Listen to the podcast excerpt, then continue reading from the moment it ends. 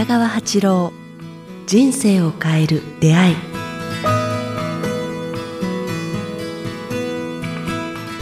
こんにちは早川洋平です北川八郎人生を変える出会い今日は第77回をお届けします北川先生よろしくお願いしますよろしくお願いします。なんかだ77回って縁起がいいですねああそうですね。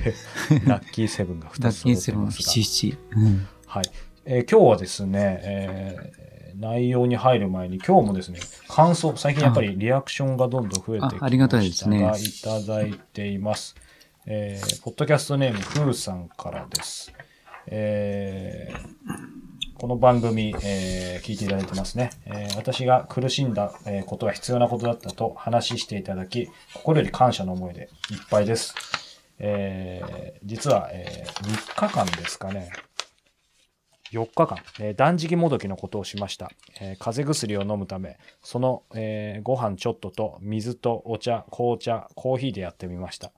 ものすごい効果。今までは体をゴミ箱にしていたんじゃないかと思えたのです。今日の夜から解禁ですが体の中に入れるものを選んでい、えー行こうと思いますということでふうさんちょっと断食もどき、そうですね。はいまあでも、ありがたいですね。うんそれと、やっぱ断食は 面白い表現ですけども、今までは体をゴミ箱にしてたんじゃないか。はいまあそういう方が多いんですね。すね食べ過ぎるというか、うん不安で食べる方が多いので、まあまさしくゴミ箱になってる人が多いと思いますね。でも面白いですね。こう、僕もちょうど、ん去年の9月か10月の名古屋の断食会、初めて参加させていただいて、まあそれまでもそれこそ断食モード結構してたんで、まあ、い余裕だろうと思って、でもやっぱりすごい目から鱗でしたし、その後先生ができれば月1回やっぱりプチ断食を提唱されてるじゃないですか。うん。終わった後これ、絶対俺できるなと思ったんですけど、やっぱり意外とこの世の中戻ると、1日のプチ断食月1も、ちょっとできないから、やっぱり先生の断食会とか年1回は行きたいなと今、ちょっと個人的に感想ですけど。ああ。うんまあ、私の感想を言っていいですか？私は実は昨日、まあ一日一食なんですけども、昨日セミナーがあった後、ほとんど食べれなかったんですよ。こう、次々に人がいたんで。で、まあ、鎌倉に帰ってきたの遅かったので、まあ、ほとんど口にできなかったんですけど、うん今日は朝、早くから爽やかに目が覚めたおっしゃってんですよましたね。で、もう朝風呂も入ったんですよおね。お素晴らし い。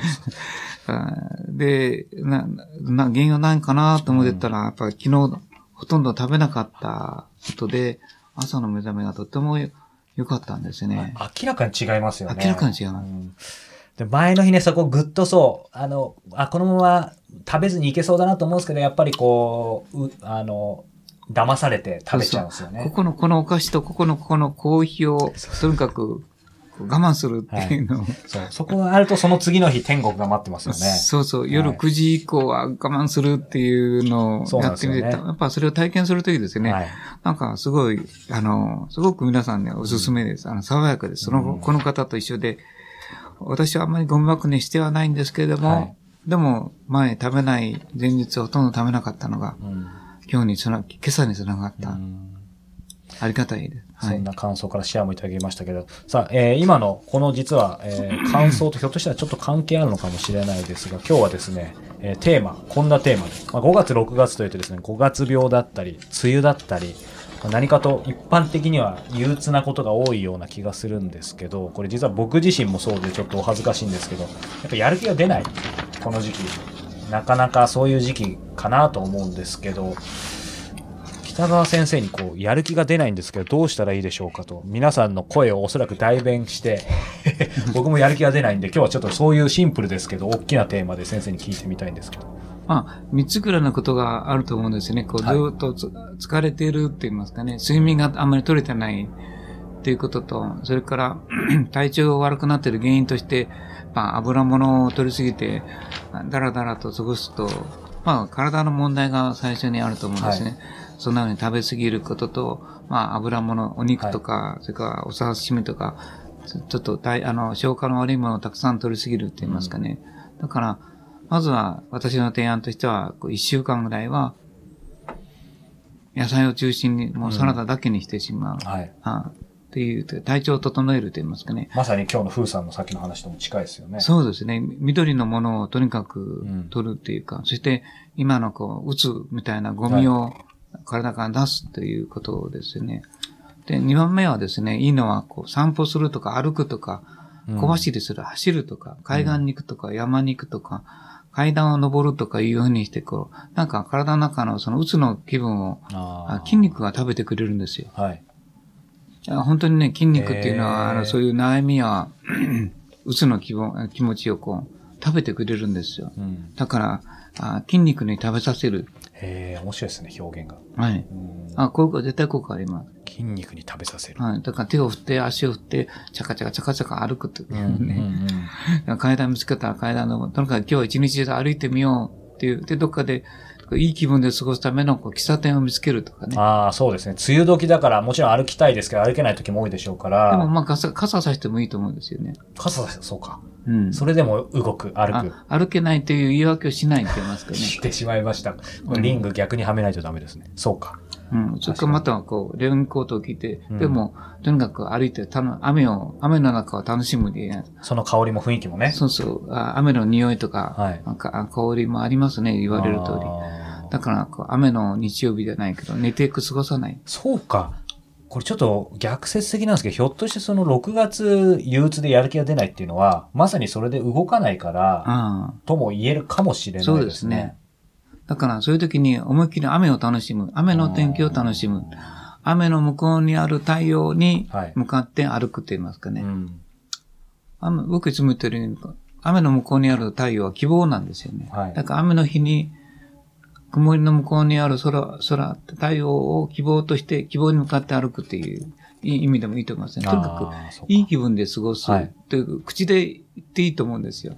あ今日はいい気分で過ごそう。うんあなんかこう、なんか、手を振って、うん、うん、ってこう、歌いながら行ってみようっていう、その努力ができれば、あやる気が出てきますね。あの、以前先生おっしゃってたように、えっ、と、その、いい気分でっていうところで、ちょうど、この鎌倉オフィスでね、朝、先生のお家に訪れた時も、そのコーヒー飲んでたり、クラシック聞いてたり、やっぱり先生ご自身がその朝いい気分でっていうのをすごい大切にされてますよね。うん。らそういうのを一つ持つっていうのもいいですよね。僕もね、あの、なぜわかるかって、私も落ち込みやすいんですよ。すぐこう。あだいたいそうなんですね薄っぽい人間なんですね。体質的に日本人、は日本人はそういうことが多いと思うんですけども、はい。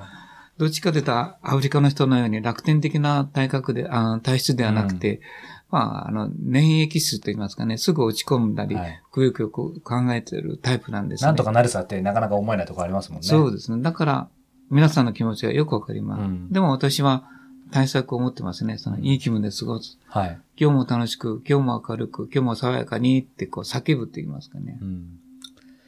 そうか、その、まあ、食べ過ぎない、えー、そしてそうやって歩いたり、えーまあ、カフェ筋肉に、筋肉にする。で三つ目はね食べさせるまあ、やっぱ一人友達を持つことですよ。で引きずり出してくれる友達。引っ張り出してね。そうそうそう。のうつうつとした世界をね。だから、今日いっぱい出してくれよっていう感じで、あの、こう、散歩一緒に行かないとかね、こう、喫茶店おしゃべりしないとか、夜ちょっとだけ付き合ってくれない。一人でいい。逆に、本当に自分一人ってやっぱ限界ありますよね。そうなんですよね。うんだから、やっぱこの世はね、あ友達がいります。絶対、こう、うん、人間関係、ね、ううまくいかない時とあるから、まあそういう時の救いとしては、そういう、ちょっと自分に陽気に声をかけてくれる友達、お互い様っていうかね、きね、気兼ねなくね、声かけられる。そうそう友達100人はいなくてもいいけどね。あなたが。体調が悪い時に私がするし、私が体調が悪い時にあなたがしてよ、みたいな。